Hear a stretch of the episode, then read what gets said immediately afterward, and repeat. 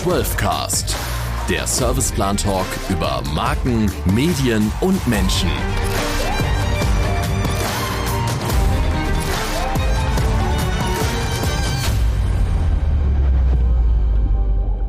Servus und herzlich willkommen zur neuen Podcast-Folge vom 12cast. Ich bin Benny Meyerum und in der heutigen Folge sprechen wir über das Next Big Thing, das Metaverse. Dafür habe ich mir zwei meinungsstarke Gäste eingeladen. Zum einen Engin Ergün, Gründer der Lifestyle-Eistee-Marke Forbro. Und Engin ist wirklich ein einzigartiger Typ und absoluter Visionär, der aber vor allem immer eines ist, mutig und auch mutig in der Kommunikation. Und zum anderen begrüße ich Alex Turchan. Alex ist Director Digital Accelerator bei der Media Plus Group. Und ja, ich weiß, fancy Jobtitle. Sein Fokus liegt vor allem auf Marketing- und Touchpoint-Innovationen, dem Verständnis von Konsumentenverhalten und der Entwicklung neuer Tools und Strategien für Marken. Also auch ein absoluter Innovator. In dieser Folge haben wir uns aber gar nicht so sehr mit den technischen Details des Metaverse beschäftigt, sondern vielmehr mit den Möglichkeiten, die das Metaverse in der Zukunft bietet. Für Privatpersonen, aber natürlich besonders für Unternehmen. Also, wie integriert man Marken im Metaverse? Und ja klar, wie verdient man Geld im Web 3.0? Und welche Rolle spielen NFTs dabei? Gerade die letzte Frage sorgte für einigen Gesprächsstoff zwischen den beiden Gästen. Aber hört doch einfach rein. Let's go!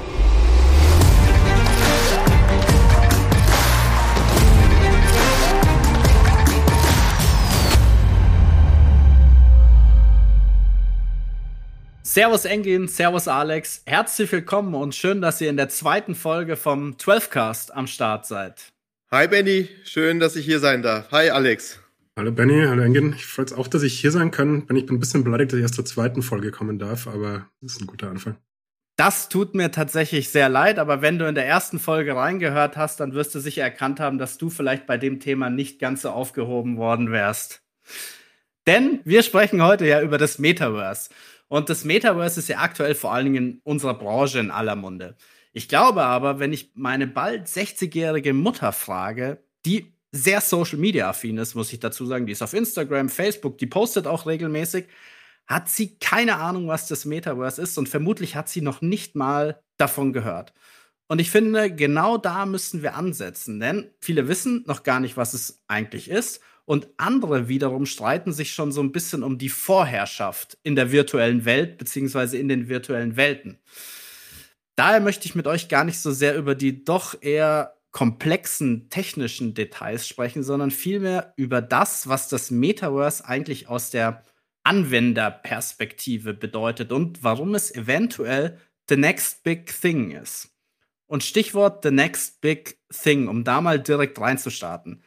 Alex, du hast letztens in einem Blogbeitrag geschrieben, The Suckerverse will fail. Ich weiß, du hast da nur jemanden zitiert, aber du hast es geschrieben. Also, glaubst du, dass das Metaverse the next big thing wird oder bereits ist?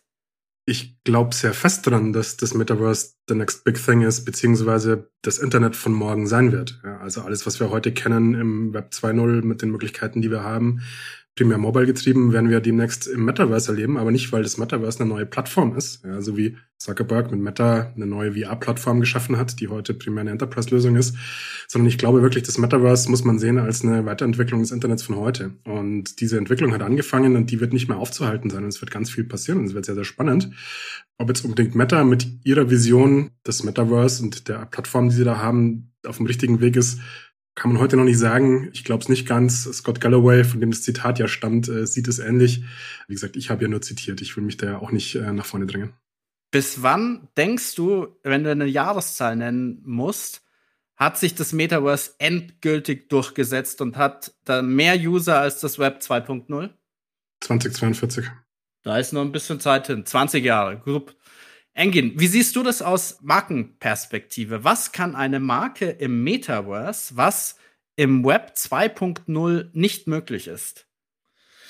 Ähm, das kann ich so noch gar nicht sagen. Ich glaube, es gibt noch gar kein Referenzprojekt so in der Form, dass so ein Markenhersteller wie wir heute schon sagen kann, ey, das ist ein super Marketing-Tool. Ich finde es nur spannend, was da gerade passiert. Und wir als 4Bro lassen uns auf das Thema Metaverse einfach mal ein und gucken, wie wir das aus FMCG-Sicht mal für uns äh, anwenden können. Wir sind in diesem Bereich NFT ja schon mal gegangen und äh, muss sagen, dass das klasse war und dass es Spaß gemacht hat und dass es Lust macht auf mehr. Zu dem Thema NFT kommen wir später nochmal und da gehen wir auch nochmal dezidierter rein. Mhm. Würdest du also sagen, dass jetzt Unternehmen und Marken durchaus noch mit einem guten Gefühl sich bei Instagram anmelden können? Weil viele Unternehmen und Marken kommen noch zu uns und sagen, ah, wir würden jetzt gerne Instagram machen. Lohnt sich das aus Markenperspektive noch? Ich denke schon, ja. Also für uns äh, lohnt es sich, hat es sich gelohnt und es sind einfach die ersten Schritte, wenn man als Marke in das Thema auch Metaverse äh, sich dahin entwickeln möchte. Da muss man ja meiner Meinung nach so ein bisschen prozessual auch rangehen mit vielen Learnings. Und wir haben, was das Metaverse angeht, erste Ideen. Und die sind natürlich auch Social Media getrieben halt. Das eine äh, verknüpft sich mit dem anderen und es ist einfach so ein Entwicklungsprozess. Was am Ende tatsächlich aber bei rauskommen wird, das kann ich heute noch gar nicht sagen. Also ich glaube, man muss sich auf dieses Thema einfach mal so einlassen.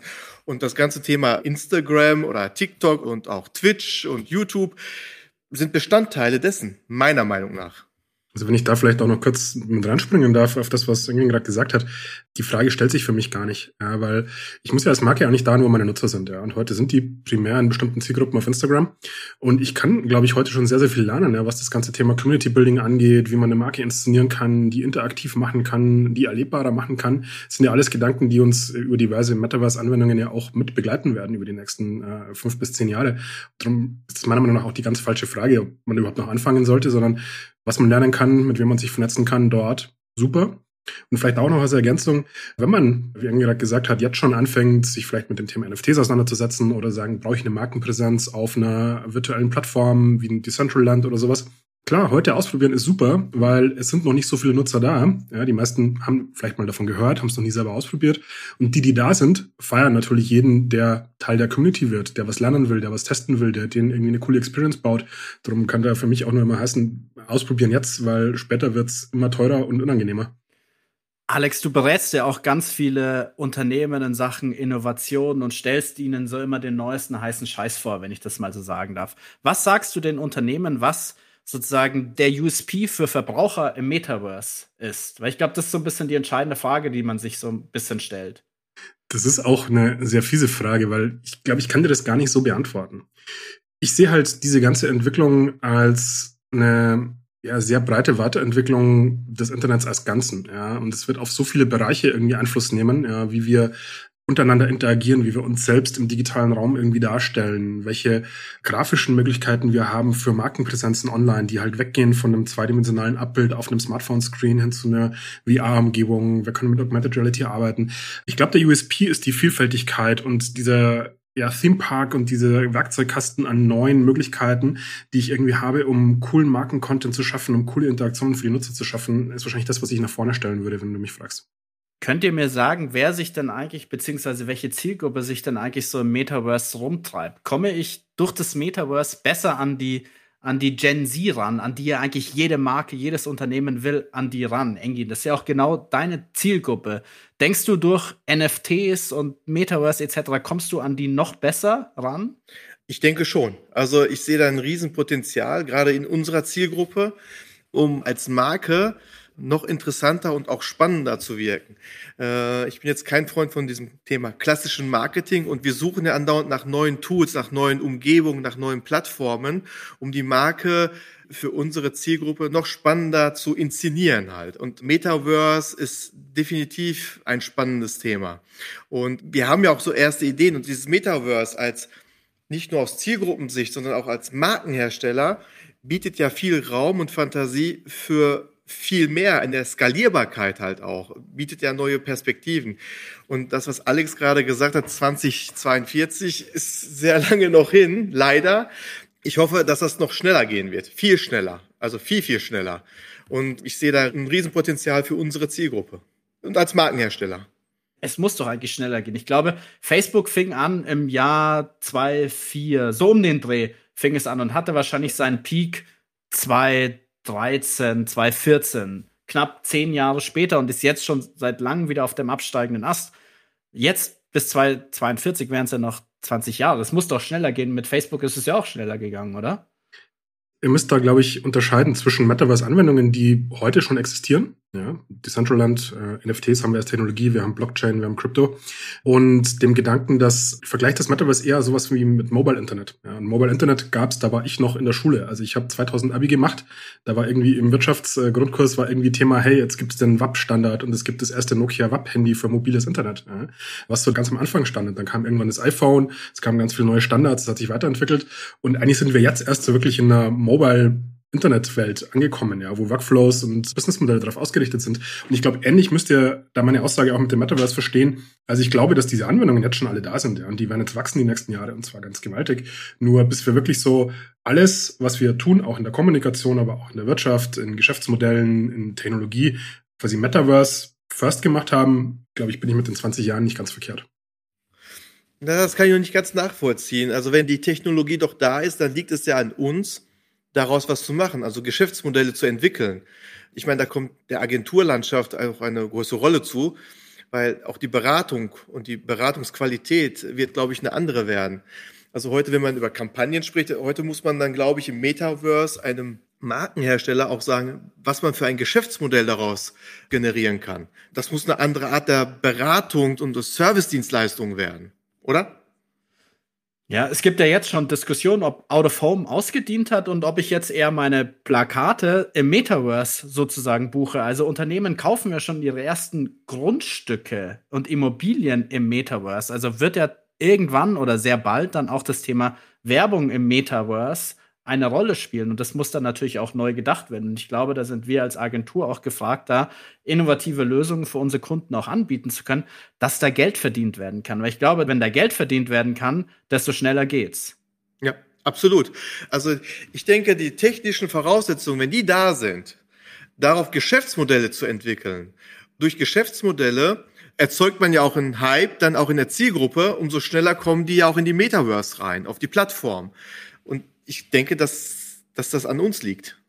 Das ist ein guter Punkt. Wie komme ich eigentlich rein ins Metaverse? Meine Mutter würde wahrscheinlich www.metaverse.de bei Google eingeben und dann erwarten, okay, dann bin ich im Metaverse.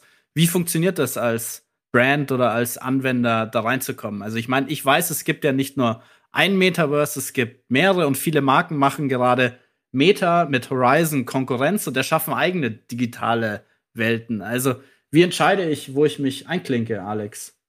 Es kommt ein bisschen davon, was ich vorhabe. Also wenn ich sage, ich will eine, eine coole interaktive Markenpräsenz in der VR-Umgebung machen, kann ich das auf einer Plattform wie Roblox problemlos, ja, weil da ist das gang und gäbe, dass äh, eher User-Generated Content quasi interaktive Experiences baut. Wenn ich aber sage, ich sehe das Metaverse als zum Beispiel eine Lösung für eine Commerce-Sache, ja, ich will da einen coolen interaktiven Store machen, brauche ich vielleicht eher eine Plattform, die mir eine Möglichkeit gibt, über andere Bezahlmodelle also abseits von PayPal und Kreditkarten, ja, kann Krypto sein, da entsprechende Infrastruktur bereitstellt. Und davon muss halt abhängig, wie ich da vorgehe.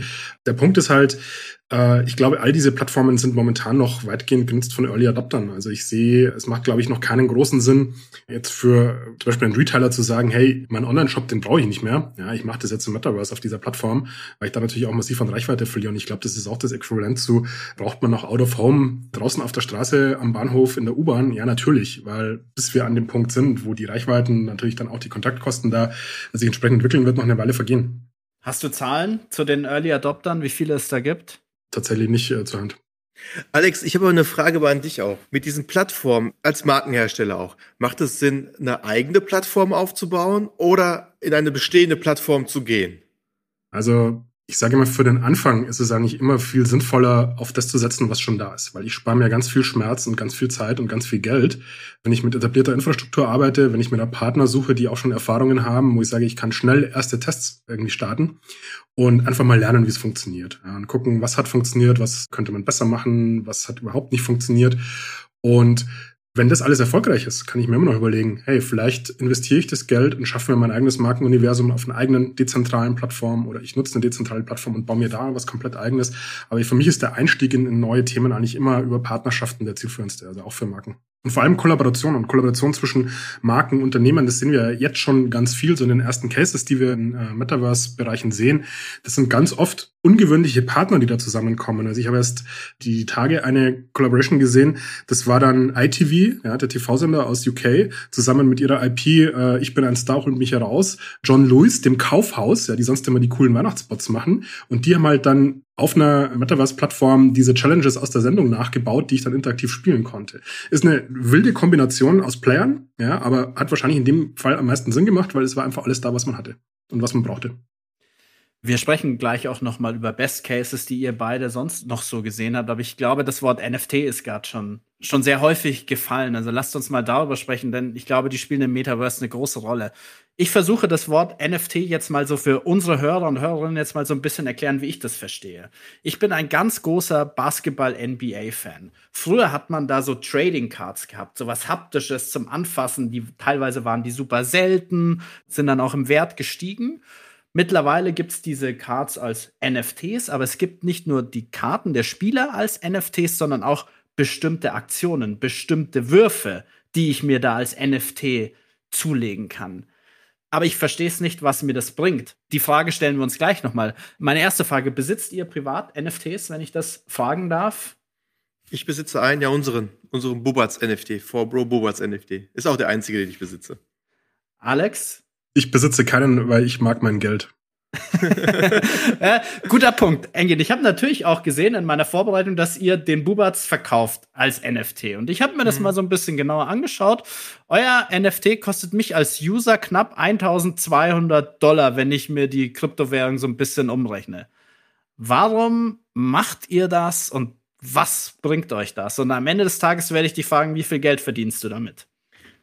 1200 Dollar ist es wert gerade? Ja. Echt? Also, das war, war das, was ich am Freitag gesehen habe. Womit seid ihr denn eingestiegen? Mit welchem Preis? Ich sehe Engen schon verkaufen, gerade während Genau. Ich muss mal raus jetzt eben. Nein, ähm, die Mechanik, die wir haben, ist ja eine ganz andere. Wir haben den NFT ja für uns ein bisschen ganz anders vereinnahmt. Und zwar ähm, sind wir ja so vorgegangen, dass wir gesagt haben, das Thema Bubatz ist aus der Community entstanden, aus dem TikTok-Thema. Und wir haben ein Produkt, ein Getränk gebaut, das heißt Bubatz. Und das hat als Figur ein Pinguin, den Madagaskar-Pinguin. Den haben wir ja auch anders interpretiert, so Bro-mäßig. Und da kam die Idee, weil das ein riesen Community-Thema entsprechend ist, ob wir nicht ein NFT damit droppen.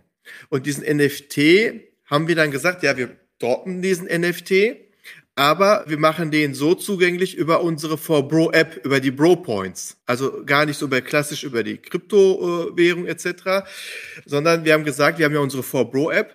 Wir belohnen unsere Community einfach und die können ihre Bro-Points einsetzen, um diesen NFT zu minden. Und haben gesagt, wenn wir diesen NFT rausbringen, den versehen wir mit gewissen Utilities, dass wir sagen, okay, du bist der Erste, wenn du den NFT besitzt, der das Getränk bekommt in einer 4Bro Special Box. Wir haben gesagt, wenn du den NFT besitzt, kannst du in Zukunft in unser 4Bro Haus reinkommen und auch hier gewisse Tools benutzen und auch Stars und Streamer treffen. Und das vierte und das ist das Spannendste, was ich äh, daran fand, ist, dass wir gesagt haben, wenn du diesen Bubatz NFT besitzt, wirst du an dem Erfolg der Bubatz Edition partizipieren. Wir haben dann gesagt, äh, bei einer Verkaufseinheit von X schreiben wir dir 500 bis 1000 Bro Points in der App wieder gut. Das heißt, der sollte auch an dem Erfolg der Bubatz Edition partizipieren als NFT-Holder. Das ist die ganze Idee dahinter. Hier ist überhaupt nicht die Idee, dass das einen Sammlerwert kriegen kann, etc. Das haben wir gar nicht im Fokus, sondern wir wollten der Community was zurückgeben in Form eines NFTs, eines digitalen Kunstwerkes einfach, was er in seiner Wallet jederzeit bei sich tragen kann und dadurch Vorteile in der 4Bro-Welt genießen kann. Engen, ich stelle dir jetzt eine, eine ganz provokante Frage. Ich finde die Aktion total cool, weil es geht auf Community, es ist exklusiv, man macht was für seine Fans, ja. Alles super. Mhm. Warum brauche ich dafür einen NFT auf der Blockchain?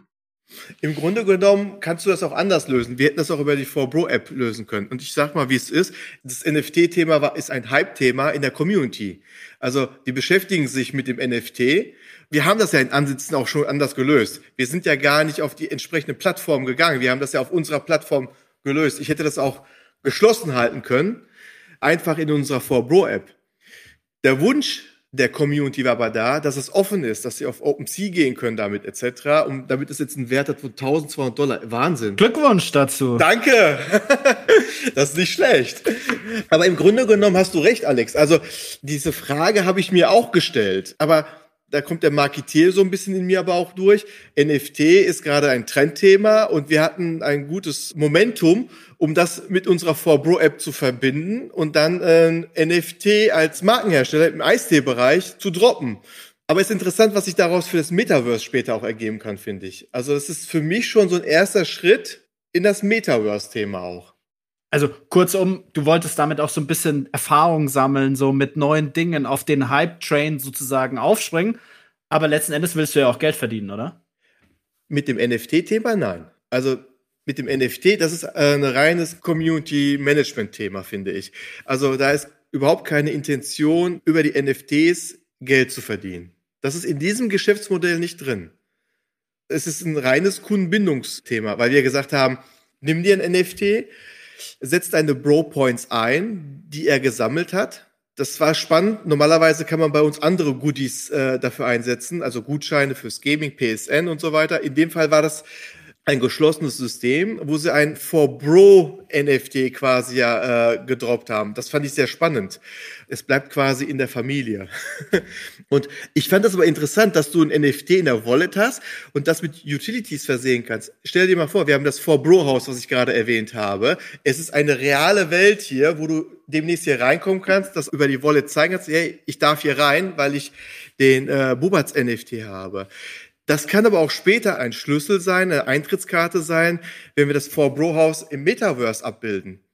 Das heißt, Bros aus München, ähm, aus Österreich, aus Australien können dann hier in Lünen in unsere Metaverse einsteigen und dann das als Eintrittskarte in die Metaverse nutzen. So ungefähr kann man sich das mal gedanklich ja mal vorstellen später, oder? Oder bin ich dazu weit gegangen jetzt? Nee, ich bin da völlig bei dir und ich verstehe auch total den Gedanken. Also ich kannte die Antwort auf die Frage ja schon, weil ich glaube, heute sind NFTs für ganz viele Marken wirklich so eine coole Clubkarte. Ja, du kannst für deine Community was machen, die kriegen den NFT und sie haben damit Zugang zu weiteren Goodies, ja, sei es physische Items, sei es irgendwie Access zu coolen Experiences. Also da habt ihr alles eh schon super richtig gemacht. Ja, das ist ja wie Adidas, wie Nike das heute schon machen. Für mich ist tatsächlich nur immer die Frage, in der Technologie wäre ja so viel mehr drin. Ja, wenn ich sage, hey, Nike verkauft jetzt ihre Crypto Kicks als NFT aber dann habe ich halt wirklich nur das Abbild des CryptoKicks. Ja. Also sie haben da sicher noch sehr, sehr viel mehr geplant in Zukunft, ja, diese Dinge dann meinen digitalen Avataren anzuziehen, die interoperabel zu machen zwischen verschiedenen Plattformen, in verschiedenen Anwendungen dann einfach die Kicks auch zeigen zu können, weil ich sagen will, hey, ich bin Nike-Fan, ich habe mir das Ding gegönnt, das ist ein Statussymbol. Und das meinte ich halt auch so mit, äh, ist die Technologie schon da, ja, wo ich vorher sagte, ja, ich sehe halt noch nicht, dass das alles schon so funktioniert, weil da ist noch ein langer Weg hin, bis wir diese Interoperabilität einfach haben und bis so digitale Items, die ja durch die NFTs wirklich auch harte Eigenschaften von einem echt existierenden Ding irgendwie kriegen, ähm, dann auch in der, in der digitalen Welt so nutzbar sind. Aber ich finde tatsächlich, also ich bin ja nicht per se kontra NFT. Äh, ich sage nur, vieles von dem, was man heute damit macht, könnte man auch völlig ohne NFTs machen. Aber es macht natürlich auch Sinn, auf dieses Hype-Thema aufzuspringen, weil es gibt gute PR. Äh, Leute feiern es irgendwie, wenn man da vorne mit dabei ist. Und ich meine, Katjes hat jetzt auch gerade ihre Einhorn-NFTs ja gelauncht vor ein paar Wochen, wo am Anfang auch jeder gesagt hat, wieso macht ihr das? Ja? Aber es ist eigentlich eine geile Aktion. Ja? Und es ist cool gemacht und es ist sympathisch umgesetzt. Ähm, es ist ein niedriger Einstiegspreis. Es ist kein spekulatives Objekt. Es ist einfach eine smarte Geschichte, sich ausprobieren, was lernen. Also ich finde es cool und ich finde es auch echt stark, wie es umgesetzt wurde, genauso wie eure Aktion.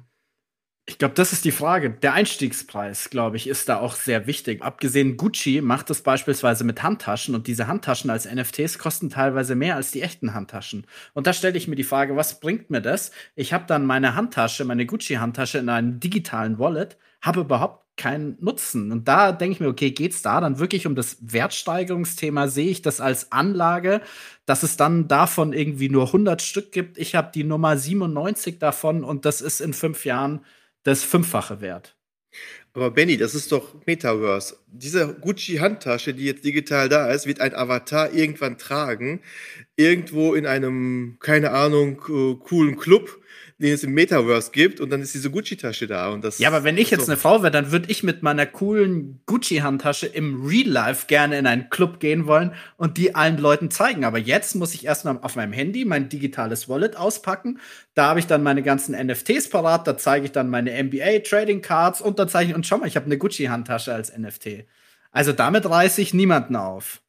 Aber später ist das doch, so habe ich das eigentlich verstanden. Wenn du jetzt diesen NFT hast, diese Gucci-Handtasche, und im Metaverse später Clubs und du gehst mit einer VR-Brille abends, die Menschen werden ja 2050 nicht mehr in eine reale Disco gehen. Die sind dann samstags, dann so stelle ich mir das vor, setzen ihre VR-Brille auf, ihr Avatar und dann gehen sie in einen Club rein und sind dort unterwegs.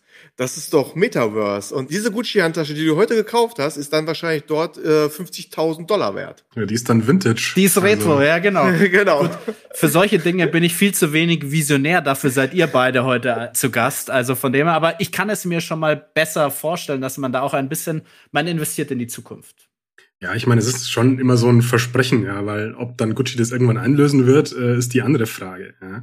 Aber ich glaube, man ist mit Marken-NFTs von großen Brands immer noch besser bedient, als sich äh, jetzt diverse Hype-Projekte, rein spekulative Dinge irgendwie auf OpenSea zu kaufen, wo dir drei Typen in einem Discord-Server irgendwie gesagt haben, hey, damit wirst du reich, ja, weil der Einzige, der damit reich wird, sind die, die es launchen. Und dann ziehen sie dir halt den Teppich weg und dann sitzt er auf deinem tollen NFT. Aber ich meine, wo ich ein bisschen gestorben bin, war wirklich vor ein paar Wochen, als irgendwie Paris Hilton, äh, habe ich einen Clip gesehen von Paris Hilton und, und Jimmy Fallon, die irgendwie in der Talkshow saßen und sich gegenseitig ihre Affen gezeigt haben, wo ich mir dachte, okay, also was außer Flexen, dass ihr dafür irgendwie 250.000 Dollar ausgegeben habt, macht ihr zwei da gerade? Ja, es ist halt ein Statussymbol. Ja. Das sieht man auch bei den WhatsApp-Anzeigebildern. Viele Leute haben da schon ihre NFTs drin, ihre Affen, die sie irgendwie für mehrere tausend Euro gekauft haben. Ja, gut, das ist Angeberei in der heutigen Zeit. So würde ich jetzt mal abstempeln. Lass uns doch zu guter Letzt noch mal so ein bisschen bekommen, Engin, du hast es schon mal angesprochen, was bietet das Metaverse da für uns oder was bedeutet das Metaverse und die Möglichkeiten für uns als Kommunikationsagentur, Alex? Brauchen wir nun spezielle Metaverse-Agenturen bei uns im Serviceplan-Universum? Ich weiß gar nicht, ob wir spezielle Metaverse-Agenturen brauchen, weil die Kernaufgabe von Marketing ändert sich ja nicht nur, weil der Space ein anderer wird. Also richtige Botschaft zur richtigen Zielgruppe mit coolem Content ist ja alles noch gegeben. Was es aber für uns, glaube ich, schon bedeutet, ist, dass wir heute anfangen müssen, neue Technologien auszuprobieren, uns anzugucken, wie mache ich denn eigentlich 3D-Assets für so eine virtuelle Umgebung. Und da haben wir ja auch den Vorteil, dass die Technologie an dem Punkt schon so weit ist, dass das wirklich auch kein großer Act mehr ist.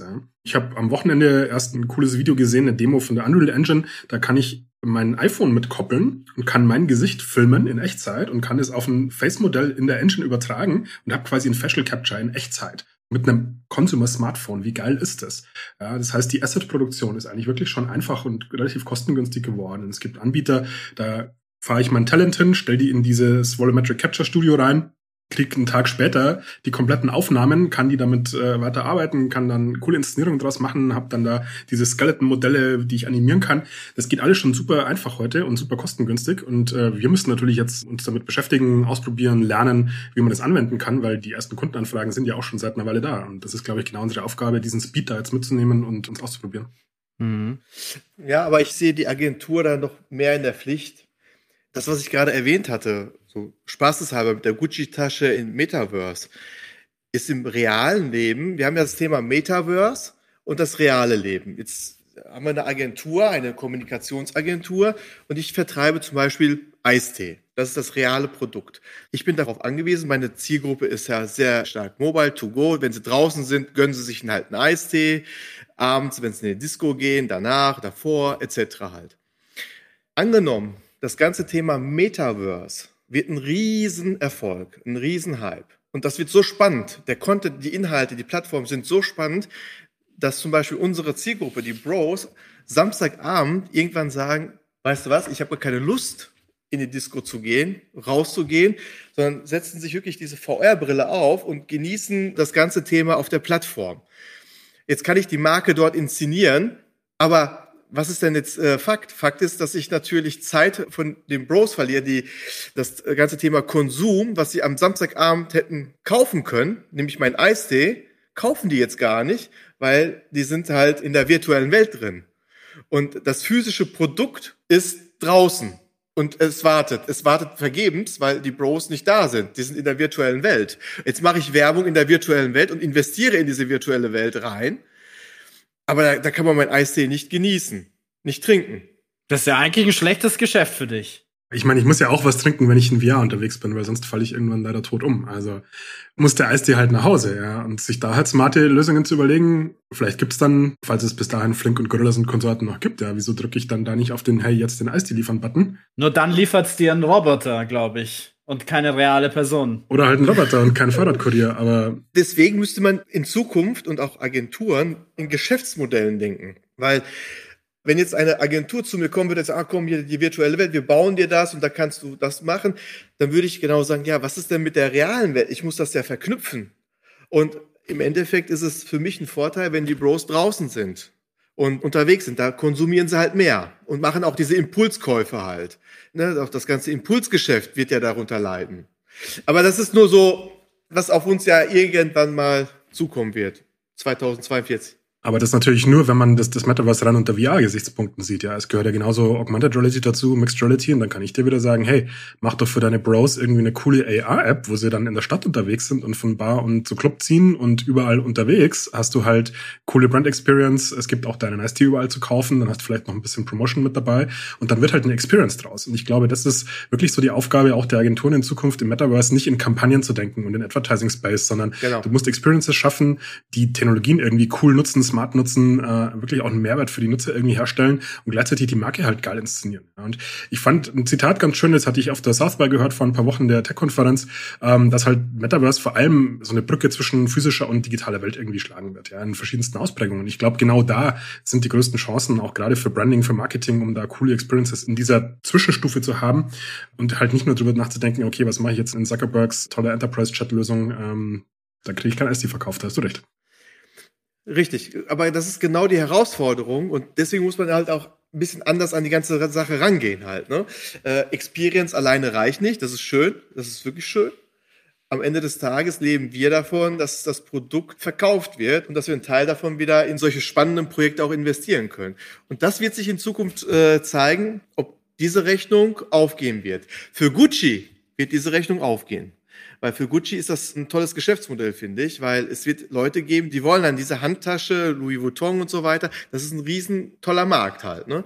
Für uns als 4Bro wird es spannend sein, im Metaverse dann auch in Geschäftsmodellen zu denken. Also nicht nur in der realen Welt, sondern wir müssen im Metaverse als Marke Geschäftsmodelle finden, wo wir halt auch entsprechend auch Geld verdienen können. So einfach ist das. Heute mit dem NFT, was ich gerade sagte, wollen wir das nicht, weil das noch ein reines Kundenbindungstool ist, um Erfahrungen zu sammeln etc. Im Metaverse selbst wäre mein Anspruch, auch dort äh, Geld zu verdienen. Ja, und ich glaube, abschließend kann man dazu sagen, da ist Mut gefragt. Ich glaube, auf Instagram oder Facebook am Anfang hat man auch nicht direkt Produkte verkauft, aber man hat trotzdem als Unternehmen rein investiert. Mittlerweile kann man direkt über Instagram alles kaufen, was man will. Da ist eine Shop-Funktion integriert und ich glaube, das wird im Metaverse dann irgendwann auch genauso sein, dass ich dann hier wahrscheinlich eine ASAP-Delivery irgendwie vor die Tür gestellt bekomme mit dem, was ich mir gerade im Metaverse irgendwie dann zugelegt habe. Also ich glaube, da ist wieder Mut gefragt, sowohl im Marketing als auch in der technischen Umsetzung als auch in der Kommunikation. Gut, dann sage ich abschließend vielen Dank an Engin, vielen Dank an dich, Alex. Hat mir super viel Spaß gemacht und ich hoffe, Mama, du weißt nun, was das Metaverse ist und du weißt nun so ein bisschen, was man da machen kann. Ich wünsche mir zum Geburtstag eine NFT Gucci Handtasche. In diesem Sinne, vielen Dank und Servus. Danke dir, Benny. Danke, Engin. Danke auch.